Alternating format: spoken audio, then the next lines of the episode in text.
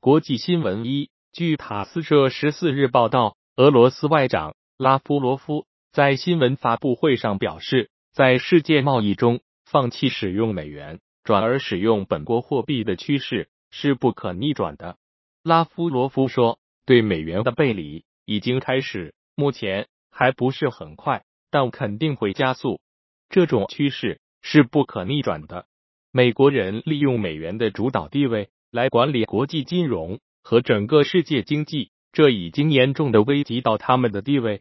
二，美国三月份零售销售额连续第二个月下降，表明面临着高通胀和贷款成本上升，家庭支出正在降温。美国商务部周五公布的数据显示，整体零售销售额环比下跌百分之一，二月份上修至下跌百分之零点二。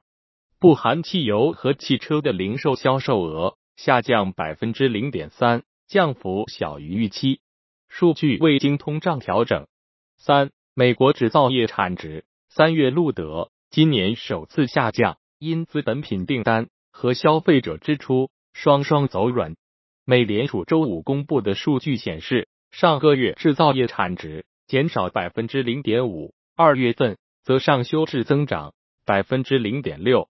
包括矿业和公用事业在内的工业总产值三月增长百分之零点四。接受调查的经济学家预期中值为制造业产值下降百分之零点一，总产值增长百分之零点二四。欧盟委员会负责金融事务的委员玛丽德麦吉尼斯十三日接受美国媒体采访时表示，欧盟正在酝酿对俄罗斯实施第十一轮制裁。重点将针对俄罗斯回避现行制裁采取的措施。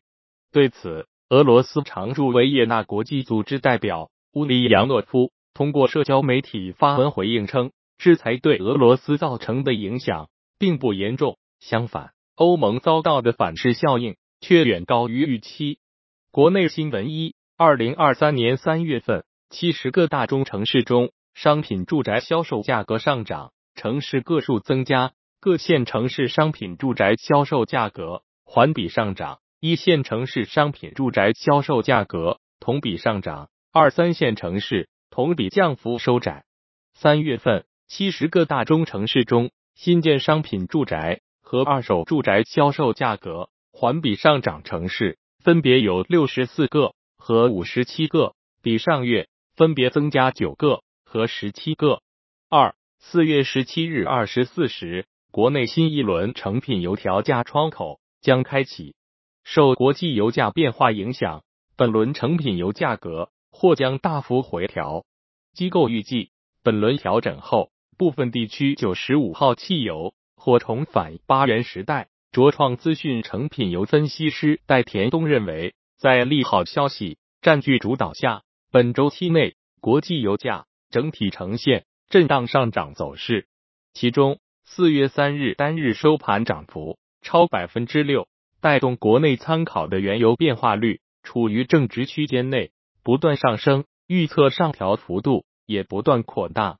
财经新闻一：美国短期国债收益率周五飙升，因市场在美联储一位理事做出鹰派表态后，消化了六月前加息二十五个基点的可能性。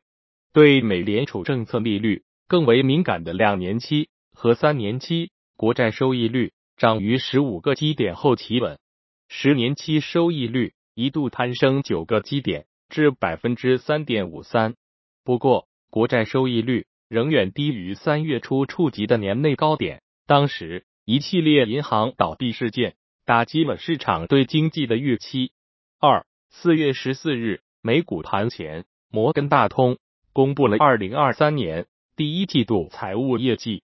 财报显示，摩根大通 Q 一净营收为三百八十三点四九亿美元，创下历史新高，同比增长百分之二十五，较市场预期高出二十五点三亿美元，净利润为一百二十六点二二亿美元，同比增长百分之五十二，摊薄后每股收益为四点一零美元。同比增长百分之五十六，较市场预期高出零点六九美元。